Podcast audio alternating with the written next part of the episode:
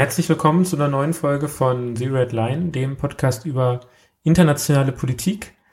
Ähm, genau, wir waren ja jetzt lange mal wieder weg, aber wir dachten, ähm, aus der Not machen wir mal wieder eine Folge. Ähm, dieses Mal zu eigentlich nur einem Thema, ähm, nämlich zum Angriff der Türkei auf den Nordosten Syriens, ähm, was vor allem von Tür äh, Kurden besetzt ähm, oder be bewohnt wird, genau. Und ähm, genau, äh, dazu wie immer mit mir Rob und mit mir Andreas, genau. Herzlich willkommen, auch von mir. Ähm, heute ist der 9.10.2019. 30 Jahre große Leipziger Demo, äh, die unter anderem zum Untergang des SED-Regimes geführt hat. Und ähm, wie gesagt, der sogenannte Tag X betreffend den Angriff auf die freie Region Rojava Kobane genau. durch die Türkei. Ähm, vielleicht erstmal allgemein, kannst du kurz erklären, was das eigentlich ist? Also eigentlich ist das ja Syrien. Genau, also grundsätzlich ist das ähm, Syrien. Ähm, Syrien befindet sich ja jetzt seit sieben, acht Jahren in einem, ähm, ja, in einem Bürgerkrieg und im Zuge dieses Bürgerkrieges haben verschiedene syrische, ähm, syrisch-kurdische ähm, Kräfte, aber auch andere Gruppen die syrische ähm, Verteidigungsarmee gegründet. Das ist, ähm, die besteht zum großen Teil aus KurdInnen, aber halt auch aus anderen Gruppen, so Nordsyriens und die haben im Norden im Prinzip Syrien eine eigene befreite Zone geschafft, die sowohl unabhängig von Assad als auch unabhängig von den anderen ähm, islamischen Gruppen als auch unabhängig von dem islamischen Staat war und ähm, genau nach und nach dort ein, eine Art Demokratie, basisdemokratisches Staatssystem aufgebaut, ähm, was sich an den Lehren von Öcalan orientiert hat, zum großen Teil. Und ähm, ja, im Prinzip eine autonome Region sich gewünscht hat, ähnlich wie ähm, das die KurdInnen im Irak haben. Ja, und ähm, genau das war so ein bisschen das Ziel und ähm, eine der Hauptkräfte, die innerhalb der SDF agiert hat, äh, sind die GPG und die GPG. Das sind die kurdischen Selbstverteidigungskräfte, ähm, die unter anderem auch oft ähm, von der Türkei genannt werden für, für so Attacken auf äh, diese Region, weil die angeblich sehr stark verbrüdert sind mit der PKK. Ja, auf der einen Seite haben, haben diese, hat diese Region, diese autonome Region als ja, Feind die syrische Armee untergeleitet quasi von Assad. Aber da hat sich ja dann der Widerstand oder da hat man sich ja, glaube ich, auf so ein bisschen drauf geeinigt und hat teilweise sogar gemeinsame Sache gemacht im Kampf gegen den IS und glaube ich auch in Afrin, kann das sein? Genau, also ich glaube, ähm, es gibt da so ein, so ein stillschweigendes Abkommen zwischen den Assad-Truppen und den, äh, ich nenne die jetzt mal kurdischen Truppen, auch wenn es das nicht ganz trifft. Also da sind halt auch verschiedene, also es wird immer gesagt multiethnisch und multireligiös. Ähm, genau, also aber wir sagen jetzt einfach mal der Einfachheit halber äh, den KurdInnen. Ähm, die sind, ähm, die haben so, so eine Art Waffenstillstand oder so ein Agreement im Prinzip, solange sie sich nicht unabhängig erklären, sondern erkennen, dass sie Syrien sind, kriegen sie im Prinzip von Assad zumindest derzeit so eine Art Teilautonomie. So. Ähm, das heißt, äh, da gab es so ein Einverständnis, das wurde, glaube ich, irgendwann mal ausgehandelt, unter anderem ähm, mit dem großen Partner Russland. Und ähm, so konnte sich, ähm, konnten sich die SDF im Prinzip auf, ähm, auf die Kampf gegen den IS oder Daesh kümmern und gleichzeitig gab es da in der Region Afrin ähm, dann halt auch noch den anderen Feind und das sind islamische Milizen, die zum großen Teil von der Türkei unterstützt werden. Ähm, bei Afrin ist halt die Türkei ähm, vor ein paar vor ein paar Wochen schon mal einmarschiert. Ich glaube, das ist mittlerweile Monate oder fast ein Jahr her. Genau und ähm, und hat das dann im Prinzip an islamische Gruppen übergeben, die nicht der IS sind, aber und auch mit dem IS verfeindet sind, aber von ihrer islamischen Ausrichtung her bestimmt ebenso reaktionär. So und ähm, auch dort gibt es immer wieder Kämpfe Und gegen diese kämpfen, Truppen kämpft halt auch Assad zum Beispiel. Also das sind für ihn sind äh, das sind da im Prinzip die gleichen Gruppen, die Assad auch bekämpft. Genau. Und da hat man quasi den gemeinsamen Feind und hat das im Prinzip so gesehen, was halt die Lage schwierig macht, weil dadurch hat man unter anderem einen NATO-Partner, der gegen Russland kämpft. Genau, ähm, wenn man jetzt von, von West nach Ost geht, hat man auf der öst, äh, westlichen Seite quasi Afrin an der Grenze zur Türkei. Dann gibt's einen Schutzkorridor, der auch geschaffen werden sollte, auch unter der Stützung der Türkei, der weit reingeht ins Land, eigentlich prinzipiell bis zum Euphrat. Ähm, und dort beginnt dann quasi die, äh, die kurdisch-pluralistische Region sozusagen, die du eben besprochen hast. Ähm, jetzt gibt's ja diese, die Türkei will ja diesen, ja, diese Pufferzone schon länger ausbauen. Und das ist ja genau das, worum es, was, was eben jetzt die letzten Tage passiert ist. Ähm, was ist, wir können ja mal durchgehen, was ist jetzt am Wochenende zum Beispiel, ging es ja los, da, da das Ganze angestoßen hatte ja Donald Trump, der ähm, ja schon länger vor, äh, halt die Truppen aus, die US-Truppen aus Syrien abziehen will. Das sind nicht viele. Und äh, dieser Abzug wurde ja sehr hastig jetzt ähm, vollzogen. Das heißt, seit dem Wochenende oder ab dem Wochenende wurden die US-Truppen abgezogen. Die saßen vor allem in einem Ausbildungslager ähm, äh, in der Nähe von Kobane. Ähm, und die sind dann eben abgezogen. Und das hat quasi dann den Weg frei gemacht, richtig? Für Erdogan. Mm, ich würde vielleicht sogar noch einen Schritt davor gehen. Mhm. Ähm, zuerst gab es ein Abkommen, die Türkei fordert, wie gesagt, diese Schutzzone schon länger. Mhm. Ähm, und die USA haben zuerst angeboten, gemeinsame Patrouillen zu fahren. Und die, ähm, und die kurdischen Kämpfer im Prinzip ähm, gezwungen dazu, ihre Verteidigungskräfte, die, also ihre Verteidigungsanlagen Richtung Türkei hin abzubauen, um äh, damit halt die Türkei sicher ist, dass von dort aus keine Bedrohung ausgeht. Und ähm, der Abzug, den es zurzeit hauptsächlich gibt, ähm, der US-Truppen, der bezieht sich tatsächlich eher so auf nur die Grenzregion. Das hm, heißt, okay. ähm, dieses Lager, was, was wir haben, was, ähm, wenn man sich eine Karte anschaut, genau, das heißt äh, Lafarge mhm. ähm, Lager, das ist äh, an einer großen Straße in der Nähe von ähm, Oh Gott, ähm, ja, wenn ich das ausspreche und falsch sage, dann tut's mir leid. Ähm, Karabischk, so, da ist in etwa dieses Lager ähm, der US-Truppen. Das ist, glaube ich, noch weiter besetzt, soweit ich das verstanden habe. Und mhm. auch zum Beispiel in Kobane befinden sich noch US-Truppen. Aber die US-Truppen besonders an den ähm, an den anderen Städten, also besonders Tal Abyad und ähm, auch die zweite große Stadt, die ähm, im Prinzip umkämpft sein könnte, nämlich ähm, Was Al-Ain? Al, hm. Al genau, ähm, die sind im Prinzip ähm, dort haben sich die US-Truppen zurückgezogen. Insgesamt befinden sich etwa 1000 äh, Soldaten und Soldatinnen der USA im Land und halt auch noch Spezialkräfte ähm, der Franzosen und der Briten, ähm, mhm. die unter anderem mittlerweile sich um dieses äh, Camp gekümmert haben, wo die ISIS-Kämpfer okay. im Gefangen sind. Deutsche, deutsche genau. Truppen gibt es nicht in äh, Nordostsyrien. Zumindest nicht offiziell.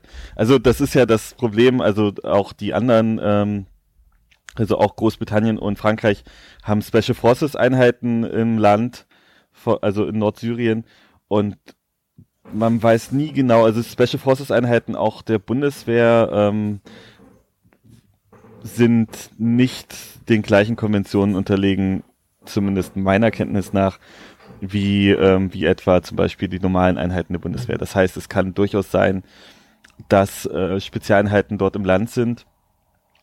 Das wäre unter anderem auch damit begründbar, da sich ja auch ganz sicher ähm, Menschen mit deutschen Pässen in dem Land befinden. Mhm. So, und ähm, damit kannst du halt auch begründen, dass du dort ähm, deine Spezialeinheiten hast, die, die nämlich dann schützen müssen und rausholen wollen, vielleicht zum Beispiel. Okay, also wir haben jetzt diese Pufferzone, die Erdogan gerne ähm, oder die die Türkei gerne, die türkische Regierung gerne einnehmen möchte. Ähm, genau, wir hatten die Situation, die US-Truppen sind an der Grenze zumindest abgezogen. Ähm, genau, die Frage ist jetzt, das ist, war jetzt auch dann, dann doch der konkrete Anlass für, für Erdogan zu sagen und öffentlich zu machen, wir werden das tun. Ähm, und wir bereiten das jetzt vor. Gestern, glaube ich, wurde bekannt gegeben, dass es vorbereitet wird und heute war dann der Tag, an dem dann der konkrete Einmarsch gestartet ist oder der Angriff gestartet ist. Ähm, die Frage ist jetzt vielleicht mal das Warum zu klären. Ich meine, warum möchte Erdogan diese Pufferzone unter seine Kontrolle bringen? Ähm, ja, also ich glaube, es gibt mehrere Gründe und es gibt auch meiner Meinung nach einen zweiten Anlass und zwar der zweite Anlass ist gerade dieses ähm, EU-Türkei, dass der EU-Türkei-Deal gerade nochmal neu ausverhandelt wird. Und ich könnte mir durchaus vorstellen, um mal auch ein bisschen von dieser einen Schuldtheorie, die USA haben abgezogen und deswegen ähm, passiert das jetzt, äh, wegzugehen. Ich kann mir auch vorstellen, dass die EU da gesagt hat, naja, wenn, wenn du unbedingt irgendwo, ähm, wenn ihr Flüchtlinge irgendwo parken müsst, und das ist jetzt sehr in Anführungsstrichen gesagt, dann ähm, dann sind wir okay damit, wenn du das zum Beispiel auch in Nordsyrien machst und dass sie dazu tatsächlich auch so eine Art okay gegeben haben oder es zumindest, dass das zumindest Teil des Deal war, dass äh, Erdogan gesagt hat, naja, entweder ihr schaut dabei zu, wie ich nach Nordsyrien reinmarschiere oder ich ähm, ich ähm, schicke die ganzen syrischen Flüchtlinge doch wieder über die verschiedenen Grenzen Richtung ähm, okay, also. Richtung Europa. Also mhm. ne, das ist äh, also ich glaube auch die EU hat da ähm, einen, einen, einen guten Anteil dran, unter anderem auch deswegen, weil sie keine Truppen äh, in Nordsyrien stationiert haben. Wenn Erdogans Ziel ist, die Flücht, die, ich glaube, es sind mehrere Millionen syrische Flüchtlinge, ähm, abzuschieben nach Syrien, das wäre ja quasi der Schritt, den er gehen würde. Ähm, warum kann er das nicht machen? Das frage ich mich immer, warum er das nicht machen kann, äh, während die Kurden da sind. Naja, ich, also es sind etwa drei Millionen Flüchtlinge in der Türkei. Und ich glaube, er will zwei Klappen auf einmal schlagen. Also insbesondere in Afrin war ja damals das Ding, dass es dort um türkisch nahe Gruppen ging, mhm.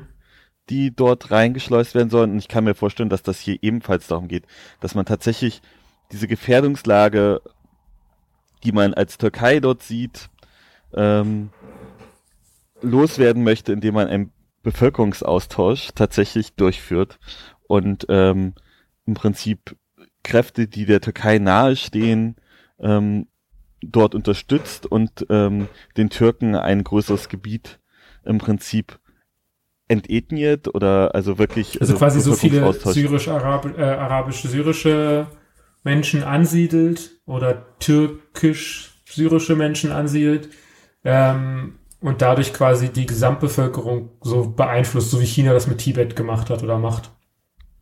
Genau. Mhm. Genau, also das ist das ist so so eines der Ziele, die man da glaube ich erkennen kann und also ich glaube, was dahinter steckt, ist unter anderem natürlich, dass man den Einfluss, die Einflusssphäre weiter ausbauen will Richtung Syrien. Zum anderen ähm, hat man halt Angst, dass ähm, durch ein weiter funktionierendes ähm, unabhängiges oder teilunabhängiges Staatsgebiet äh, an der Grenze zum kurdisch-türkischen Teil ähm, dieses Kurdistan als Staat immer mehr Realität wird. Also wie gesagt, wir hätten halt im Iran mittlerweile einen funktionierenden kurdisch, haben wir eine funktionierende kurdische Autonomieregion, der es auch wirtschaftlich relativ gut geht und die ähm, sehr unabhängig und stark ist. Dann haben wir ähm, das gleiche hat sich gerade nach und nach in Syrien entwickelt. Auch dort war es bisher sehr stabil. Ähm, nach, seitdem ähm, der IS bzw. Daesh besiegt worden ist, ähm, war es dort recht friedlich. Es gibt relativ viele Ölfelder in dem Gebiet, das heißt, es wäre durchaus auch gut möglich gewesen, dass es dort zu einer florierenden Wirtschaft kommt. Und dann hättest du schon zwei der großen türkischen, äh, kurdischen Teilgebiete ähm, als unabhängige Region gehabt und dann fehlt zur Vervollständigung des ähm, kurdischen Staates eigentlich nur noch Kurdisch-Türkei. Mhm. Also Syrien, Und, ähm, Irak, ähm, Iran, Türkei, das sind ungefähr so die Grenzgebiete, in denen vor allem genau. Kurden leben. Genau. Und also ja, Iran würde auch noch zum Teil fehlen. Nun, ähm, aber aber ich glaube mit Irak und äh, und Nordsyrien sind, wären da halt schon zwei sehr große Schritte getan gewesen. Hm. Und hm. ich glaube, das ist das Ziel tatsächlich, das auf jeden Fall zu verhindern. Das ist ja auch in der Politik von Erdogan in den letzten Jahrzehnten immer deutlich geworden, dass das sein Ziel ist, sein Hauptziel ist oder ein, ein wichtiges Thema für ihn ist, das so etwas zu verhindern. Ähm, für mich stellt sich auch zusätzlich nochmal, um den Blick auf die Türkei zu werfen, die Frage, kann sich die Türkei sowas überhaupt leisten? Weil wir haben ja eine massive Wirtschaftskrise momentan vor Ort. Oder ist es vielleicht sogar der Grund? Mein Krieg ist ja ähm, auch immer eine Form des, ähm, also ist immer gut für die Wirtschaft. Oder oft, im Nachhinein zumindest. Ja, das kommt ja drauf an, wie dieser Krieg wahrscheinlich läuft. Ja. Das ist halt die erste Frage und natürlich, ähm, aber es fügt halt wieder zurück zu einer Einheit. Ne? Also ähm, im türkischen Parlament hat nur eine einzige Partei, nämlich die HDP, die zum Teil halt auch kurdisch gestützt ist, ähm, gegen diesen Krieg gestimmt. Und auch zum Beispiel die CHP, ähm, die in Deutschland ja gerne als äh, sozialdemokratisch genannt wird, die aber eigentlich eher ähm, kemalistisch, äh, sozial, national ist, ähm, hat zum Beispiel für diesen Krieg gegen die Kurden in Nordsyrien gestimmt. Also von daher könnte man halt eher sagen, dass Erdogan da vielleicht probiert, die Fronten hinter sich zu schließen. Das heißt, die, die, die, die, die Konfliktlinie zum Thema Kurden oder Kurdistan oder eben syrisch äh, JPG etc. verläuft nicht auf Parteigrenzen so richtig, sondern eigentlich auf ethnischen Grenzen. Genau, also ich würde halt schon sagen, dass es, ähm, dass es zum Beispiel die linken Kräfte in der Türkei auch noch gibt, die, äh, die dagegen sind. Ähm, allerdings hauptsächlich deswegen, weil sie sich halt gar nicht als, also ne, weil dort nicht der türkische Nationalismus die entscheidende Rolle spielt, sondern eher ein Internationalismus und äh, sie das emanzipatorische Projekt, was viele äh, äh in Rojava sehen, halt auch nochmal ähm, ganz anders betrachten als halt nationale Kräfte in der Türkei. Okay, also was mich auch noch interessiert oder was, wo die, die, die Rolle, die Trump sich selbst zuspricht, also oder die USA sich da sehen, sie haben diesen Teilabzug durchgeführt wollen aber oder ja, stehen ganz klar gegen diesen Angriff der Türkei. Ähm, wie das zusammenpasst, ist es ja auch irgendwie ein bisschen seltsam. Ich glaube, das passt nicht zusammen. Ich, ich weiß nicht, also du hast bestimmt auch den Tweet, äh, den Tweet von äh, Trump gelesen, dass er diesen Ein, äh, Einmarsch jetzt im Prinzip verdammt oder maßregelt ja. oder wie auch immer. So, ähm, ganz ehrlich. Er hat ja den Teppich ähm, ausgerollt quasi. Ne? Genau, also ich, das ist, also ich muss auch Gott sei Dank Donald Trump nicht verstehen. Das tut mir sehr leid um die Menschen, die jetzt deswegen sterben. Aber ich gehe davon aus, dass seine BeraterInnen ihm das gesagt haben werden, dass das passieren wird und er das in Kauf genommen hat und damit hat er da eine, eine Schuld daran. Mhm. Und ähm, er, wird damit, was er damit erreicht, ist ja nur, dass er sein Versprechen einhält, was er ja bei der Wahl äh, ja, gemacht hat, dass er die Truppen aus Syrien abzieht. Was ja noch nicht mal richtig stimmt, wenn Teile tatsächlich bleiben. Genau, also es kommt halt jetzt darauf an, ob dieser, ähm, ob dieser Stützpunkt dann irgendwann tatsächlich auch geräumt wird. Aber es dauert halt länger als, ähm, als halt die 24 Stunden, die jetzt da auch passiert sind, so einen Stützpunkt mhm. abzubauen. Je nachdem, wie groß und wie stark der ist, das kann ich von hier aus nicht beurteilen, aber wird das halt ein paar Wochen dauern. Also ich weiß, dass der republikanische Senat mittlerweile ähm, oder die viele republikanischen Senatoren ähm, von der zweiten Kammer des äh, Kongresses in den USA bereits mit wirklich starken Worten äh, Trumps Ankündigung verurteilt haben. Und Lindsey Graham, ein Vertrauter von Trump und Senator von äh, äh South Carolina oder so, ähm, der hat gesagt, dass man die Türkei nun in Grund und Boden sanktionieren will und damit die Wirtschaft in den Boden quasi an den Boden bringen will. Ähm, glaubst du, das passiert? Mm, ich kann es mir vorstellen, aus einem Grund. Ähm, also, weil, weil es für, für die USA, also international, ein unglaublicher Schlag ins, äh, ins Kontor ist. Mhm. Weil ähm, hier werden Verbündete verraten, die für die USA im Prinzip gekämpft haben. Mhm. Ja. Und ähm, das bedeutet halt für die nächsten Verbündeten, dass man nicht weiß, ob man sich auf die USA verlassen kann, mhm. äh, wenn man, wenn man an ihrer Seite steht. Was natürlich bedeutet, dass es unendlich viel schwerer wird, in Zukunft weitere Verbündete zu finden. Das heißt, sowas wie Venezuela ähm, ist für jemanden wie Guide Guaido ähm, die Lage noch schwieriger geworden, weil er quasi äh, genau sieht gerade, was mit ähm, Alliierten ähm, nichtstaatlichen Akteuren mehr oder weniger ähm, von den USA passiert, passieren kann. Genau, und ich meine, wir haben verschiedenste Konfliktherde, nicht nur innerhalb von, ähm, nicht nur innerhalb des äh, Nahen und Mittleren Ostens, sondern auch in Asien oder so, wo die USA ein Interesse daran hat, hat oder haben könnte, ähm, dass sich da Oppositionsbewegungen gründen oder man weiß nicht, was äh, zum Beispiel, ähm, wo ähm, wo zum Beispiel ähm, der islamische Staat oder seine, also seine Ableger im Prinzip nochmal probieren, Truppen aufzubauen. Äh, Libyen, Somalia, ähm, Nigeria sind da so Staaten, die da mir einfallen, wo vielleicht die USA nochmal Truppen brauchen, also und Verbündete mhm. brauchen vor Ort. Und die sehen halt jetzt, was da mit einem passieren kann. Und das ist halt, also das, das ist brandgefährlich. Und ähm, ich meine, der Ruf der USA war jetzt gerade in dieser Re in diesen Regionen sowieso schon schlecht und er wird halt dadurch immer noch schlechter. Ja, ja und auch die Kurden und äh, werden halt jetzt vermutlich ihren Kontakt zu Russland und dem Iran suchen. Weil, weil ich meine, was wollen sie denn machen? Und die anderen Gegner von der Türkei sind halt der Iran und äh, Russland. Ja, na, wobei Iran ja, Türkei ja durchaus auch nahe, ja, relativ mittlerweile sich ein bisschen annähert wieder an Russland, was die Sache um, umso seltsamer und komplizierter macht. Hm. Also die USA haben jetzt ziemlich viel Tafelsilber, nee, wie heißt das, Porzellan zerdeppert äh, im Endeffekt, was ihren internationalen Einfluss angeht. Ähm, die EU äußert sich ja gefühlt gar nicht dazu, geschweige denn, dass Deutschland da was zu sagt oder eine Stellung bezieht. Ähm, das scheint die gar nicht zu interessieren oder hat die EU sowieso schon lange den Einfluss auf Syrien verloren? Ähm, ich glaube, die EU hatte leider nie Einfluss auf, also ich glaube, die EU hatte nie Einfluss auf Syrien. Hm. Also dafür ist die EU nicht ähm,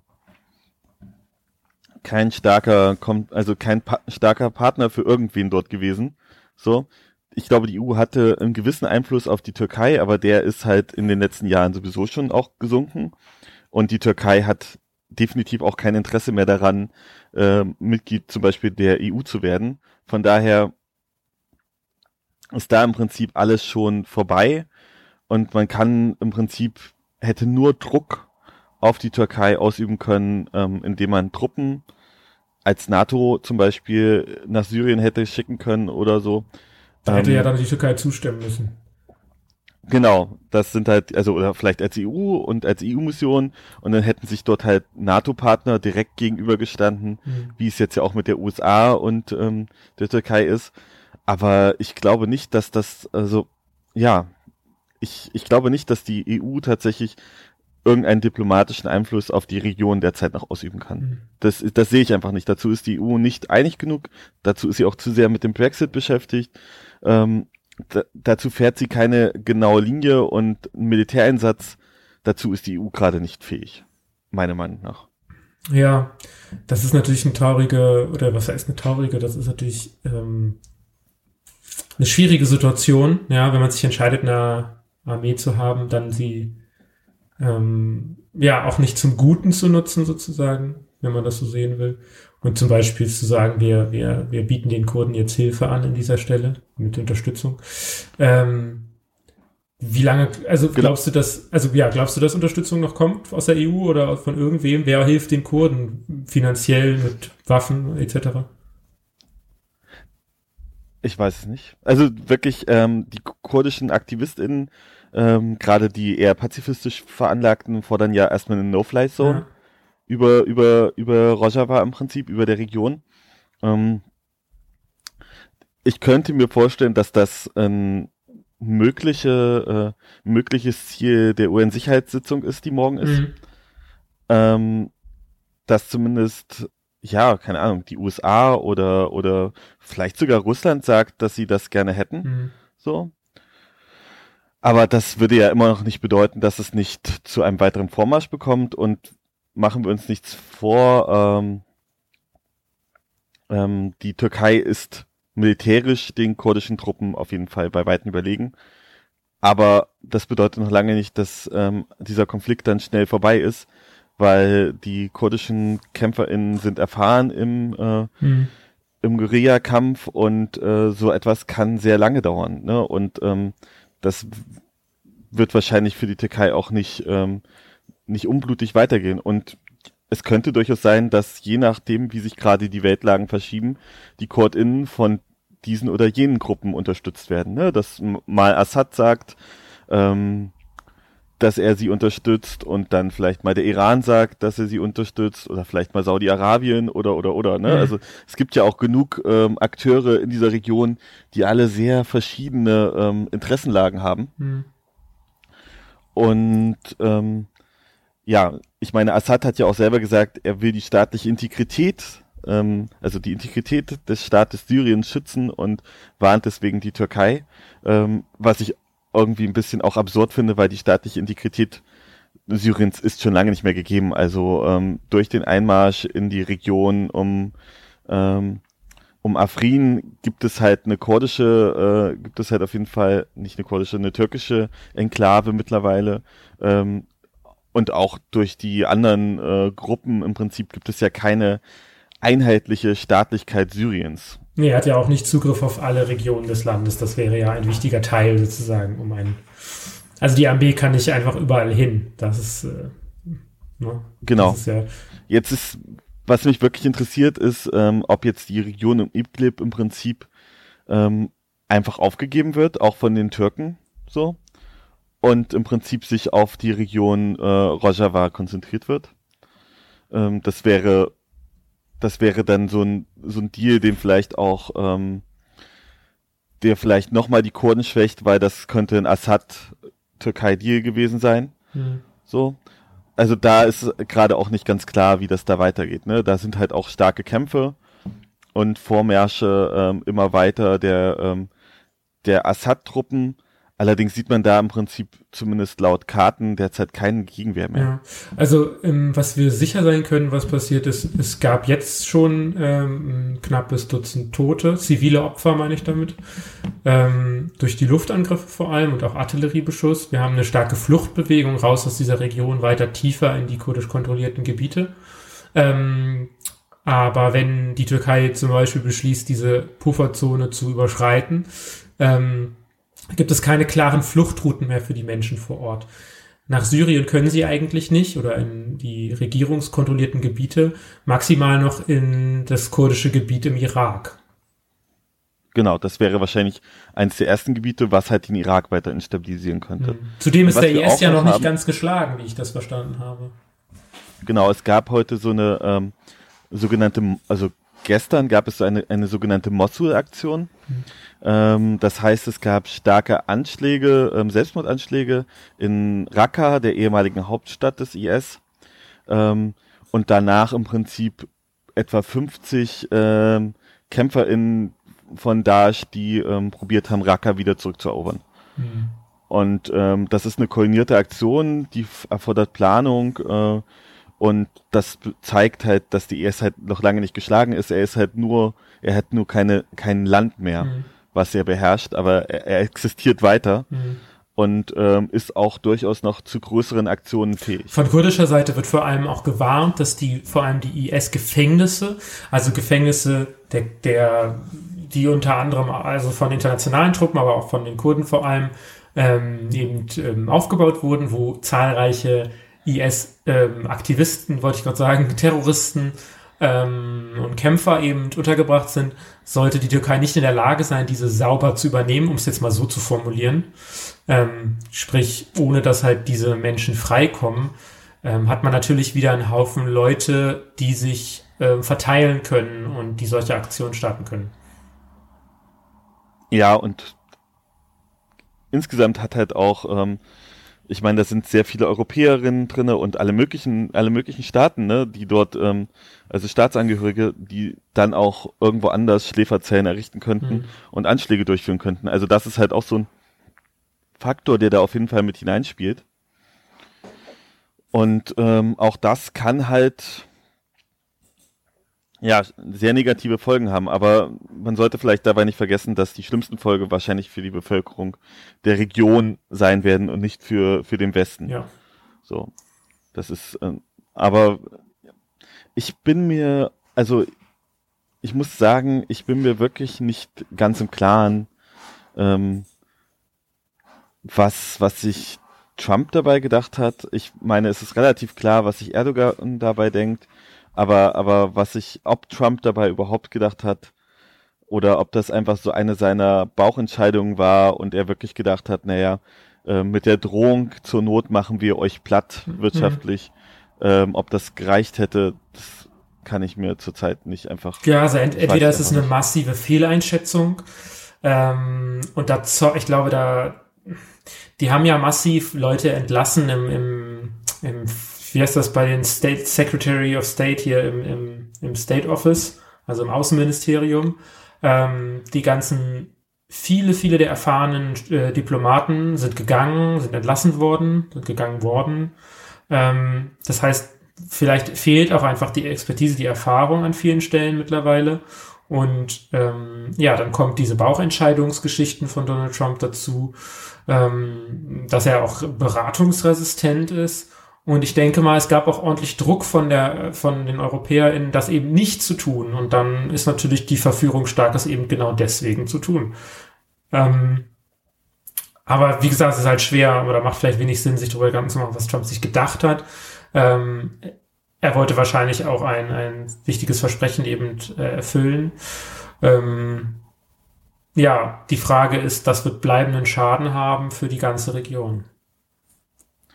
Genau, und eine Region, die halt sowieso schon unter massiv, also unter einer weiteren Instabilisierung weiter leiden wird, ne? Und ähm, keiner kann jetzt wahrscheinlich in Zukunft sagen, wie das weitergehen wird. Also sowohl ähm, sowohl wie die Folgen für Syrien, aber halt auch für den Irak äh, und für die Türkei sind. Mhm. Das wird halt unter anderem und dabei spielt dann halt auch durchaus weiterhin Israel eine Rolle und ähm, und so weiter und so fort. Also das ist halt tatsächlich ähm, ja, da sind ähm, viele, viele Faktoren, die dort hineinspielen. Ja.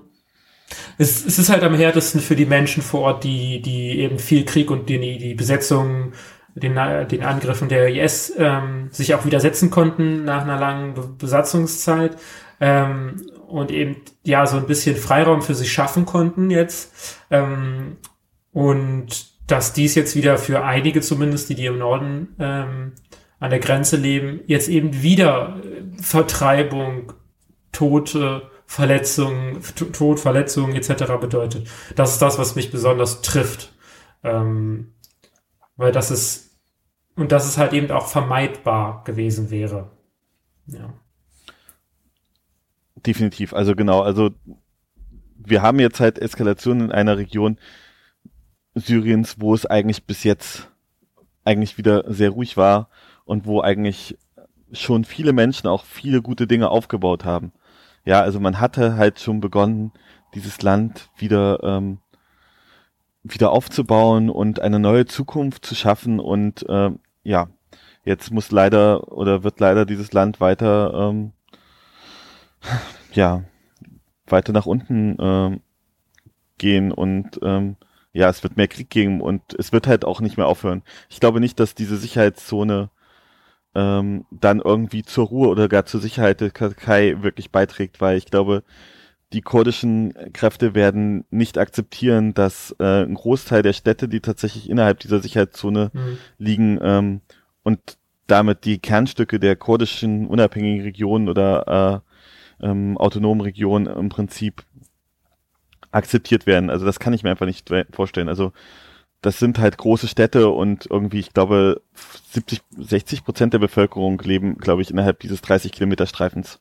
Also von daher, das ist halt nicht irgendeine Region, die dort äh, angegriffen wird, mhm. sondern es ist schon ein Kerngebiet. Deswegen ist natürlich schon die Existenzfrage da auf jeden Fall gestellt. Ähm, ja, ich glaube, da. Ja, hm? ja. Ich glaube, damit sind ja. wir durch, glaube ich, zu dem Thema. Genau. Haben wir ganz gut, denke ich, zusammengefasst. Mal ein kurzer Einblick. Wir werden jetzt halt natürlich beobachten, wie das weitergeht. Ähm, ja, ähm, ja, ich weiß auch nicht, was man immer zu dieser Weltlage insgesamt noch sagen soll. Es ist halt, ähm, Wir können ja jetzt noch mal ganz kurz äh, zum Schluss äh, unvorbereitet erzählen, was sonst passiert ist und das wirklich einfach mal unkommentiert erwähnen. Ja, genau. Das, ähm, ich weiß gar nicht, wo willst du also, anfangen? Der Brexit ist immer noch nicht passiert, aber er steht eigentlich kurz bevor. Also ähm, theoretisch sollte er in ähm, ja 21 Tagen, 22 Tagen vonstatten gehen. Wir sind aber noch genau da, wo ähm, wir vor drei Monaten waren.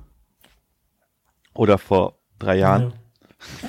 Also niemand weiß, ob irgendwas passiert, aber mittlerweile wird fest damit gerechnet, dass es Neuwahlen geben wird Ende November ähm, und bis dahin aber wahrscheinlich kein Brexit passiert. Das wäre eine Möglichkeit, muss aber nicht sein. ähm, Ist aber zurzeit eine der der ja. der wahrscheinlichsten Möglichkeiten. Die andere wäre, dass es keine Verlängerung gibt, genau. ähm, weil die EU das nicht mehr will. Ja, auf der anderen Seite des äh, des Teichs, des großen Teichs in den USA, wurde mittlerweile ein äh, Enthebung, Amtsenthebungsverfahren gegen Donald Trump gestartet, ähm, da er den ukrainischen Präsidenten dazu aufgefordert hat, Ermittlungen gegen seinen ärgsten Konkurrenten von den Demokraten, Joe Biden, zu starten. Damit hat er aus Sicht der Demokraten den, ähm, die, die Kriterien für ein Impeachment-Verfahren, also ein Amtsenthebungsverfahren, erfüllt. Und das wurde jetzt auch gestartet. Und äh, ja, Trump geht jetzt, ähm, ja, der, das wird jetzt immer schlimmer mit ihm, um das mal so auszudrücken, falls jemand ein bisschen geschlafen hat. Ähm, es wird alles immer schlimmer und extremer, was, was seine Rants angeht, was seine Lügen angeht, was seine, ja, seine offenkundigen Betrug und seinen offenkundigen, ja, Willen auch, die künftigen Wahlen äh, zu beeinflussen auf negative Art und Weise. Genau, man könnte sagen, er ist im Prinzip in so einen Tilt-Modus gefahren und ist jetzt ein wütender Stier. Ja, ich, man sagt ja immer so, he goes down, he, he went down the rabbit hole, so ein bisschen, also so im, im, Bezug zu Alice im Wunderland. Ähm, also er hat nicht nur den Fuß reingesteckt, sondern er ist komplett äh, jetzt drin und keine Ahnung, was noch passiert. Also ähm, das, ja, weiß ich, ja, was soll man noch dazu sagen? Nichts. Ähm, weiterhin in Südamerika sind, in Venezuela ist immer noch ähm, tatsächlich äh, ähm, die sozialistische, ich mache das mal in Anführungsstriche, ähm, autokratische Regierung an der Macht. Und in Ecuador ähm, hat sich die Regierung in einen anderen, in eine andere Stadt verlegt und die Hauptstadt verlassen, weil dort ähm, große Riots ausgebrochen sind der indigenen Bevölkerung, weil die Regierung die ähm, Subventionen von Erdöl und Erdgas weggenommen hat. Genau, in Hongkong gibt es weiter Proteste. Es fing ja an mit den Protesten gegen die ähm, gegen ein äh, Auslieferungsgesetz. Das wurde ja jetzt zurückgezogen. Die Proteste gehen dennoch weiter und driften immer weiter in, ähm, in gewaltsame Proteste ab. Die Polizei wird immer extremer und die äh, hongkongische Regierung schließt einen Einsatz des Militärs nicht mehr aus. Genau. Ähm, dazu kann man auf jeden Fall den Fernost äh, Wärts Podcast empfehlen. Die haben dort eigentlich immer ganz gute Zusammenfassungen. Ähm, ja, also auch da ist die Lage schwierig. Ansonsten gab es Wahlen in Israel ohne klares Ergebnis. Es gab Wahlen in Spanien ohne klares Ergebnis. Und in Italien ähm, gab es einen Regierungswechsel. In Italien gab es einen Regierungswechsel. Das ist jetzt in Italien aber auch nichts aber Neues. Ohne Wahl. Im Kosovo, Im Kosovo haben äh, tatsächlich Kräfte, die noch niemand so richtig einschätzen kann, die Wahl gewonnen. Und Portugal ist weiter sozialdemokratisch reagiert, regiert. Genau, das fasst eigentlich die Region zusammen und in Deutschland ähm, hat eine Regierung an einem Klimapak dem Versuch eines Klimapaketes gesche ist gescheitert, ähm, zumindest was den Inhalt angeht. Ähm, und genau, ja. Und die ostdeutschen Wahlen gingen äh, etwas besser aus als erwartet, aber immer noch sehr schlimm. Genau. Äh, ja, das ist so ein bisschen war's. Abriss der letzten Wochen. Ähm, genau. Wir hoffen, dass es in nächster Zeit wieder mal häufiger wird, aber wir wissen es nicht. Also lasst euch überraschen, wenn wir plötzlich wieder aufploppen in eurem Podcast-Feed. Genau, und ansonsten lasst uns gerne mal äh, eine Meldung da, ob es, ähm, ob es okay ist, wenn wir mal so äh, kurz zwischendurch reinspringen und insbesondere auch, ob ihr uns vermisst habt. Genau. Tschüss.